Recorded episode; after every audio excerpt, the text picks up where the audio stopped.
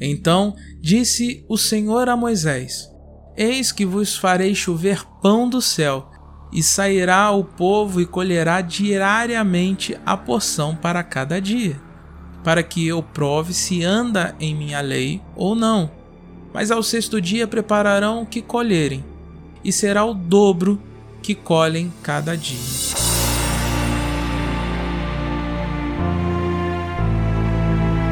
Olá, graça e paz, bem-vindo ao Maná, esse conteúdo diário de alimento para sua vida. E ontem nós começamos esse assunto de falar sobre alimento e hoje a pergunta é constância ou quantidade? Deus instituiu ao povo dele que só se alimentasse o proporcional para aquele dia, a porção para aquele dia, não estocasse por duas razões. Primeiro, ele mesmo fala, para provar se o povo vai ser obediente, se vai andar na lei do Senhor e se vai ter esse Deus como o provedor de suas vidas. E o segundo motivo é porque Deus está ensinando que não se trata de comida, se trata de alimento. Sim, há uma grande diferença entre comida e alimento. Olha, você pode comer, mas se a comida não for absorvida pelo seu corpo, não é alimento. Se ela, tudo aquilo que você dejeta fora é apenas o seu corpo expulsando aquilo que não é absorvido. Você consegue entender isso? O alimento ele não se trata só de comer.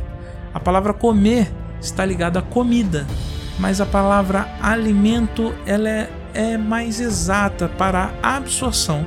Por exemplo, quando você está no sol, o seu corpo está se alimentando dos raios solares. Quando você bebe água, o seu corpo está se hidratando, está absorvendo essa água, portanto, também está alimentando. Ontem nós falamos sobre a importância do alimento e não da comida. A comida tende a ser exagerada. Nós comemos por quantidade. Quando você vai no restaurante, é pesado a quantidade e não aquilo que vai nutrir o seu corpo.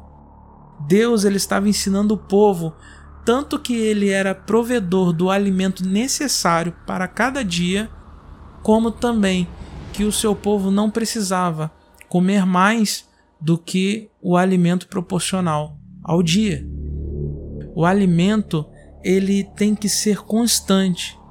Por isso que eu falei, mesmo aqueles que fazem jejum, uma hora eles vão ter que se alimentar e talvez se alimentam até durante o jejum de outras formas. Alimento é completamente diferente.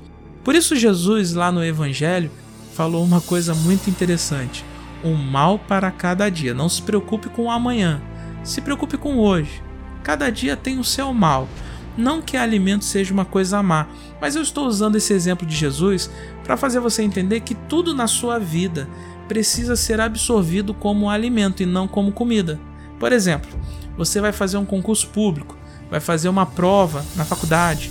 Se você estudar no dia anterior só ou naquela semana só, você apenas está comendo e por mais que o resultado daquela prova seja favorável, é apenas decoreba, é apenas comida e você vai rejeitar aquelas informações, o seu corpo vai, a sua mente, aliás, vai rejeitar aquelas informações como o seu corpo defeca, o que não precisa absorver.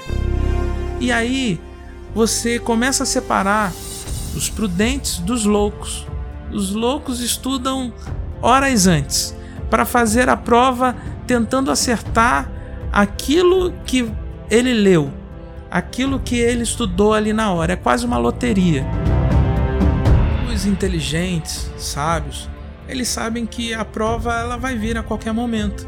Então eles não deixam para estudar em cima da prova, mas eles se alimentam diariamente daquele conteúdo específico. Eu quero te fazer uma pergunta simples: você já se alimentou hoje ou você apenas comeu? Seja no seu trabalho, seja no seu estudo, seja no seu dia. Você já se alimentou da palavra de Deus hoje? Você já se alimentou do, do, das informações necessárias para a sua vida hoje. Um mal a cada dia, um alimento por dia. Não se preocupe em ser o teólogo que vai estudar tudo hoje. Você pode ler a Bíblia inteira hoje. Você vai apenas comer. Mas se você pegar um versículo, como eu fiz aqui agora, e se alimentar dele, aí sim será alimento, porque você vai absorver tudo aquilo que Deus tem para você. Não coma por quantidade, se alimente com constância. E você vai perceber que a sua vida ela vai ser muito mais saudável, muito mais produtiva e muito mais abençoada. Que Deus te abençoe. A único Deus, Salvador nosso por Cristo Jesus, o nosso Senhor, seja a glória, a majestade, o domínio e o poder antes de todos os séculos, agora e para todo sempre. Amém.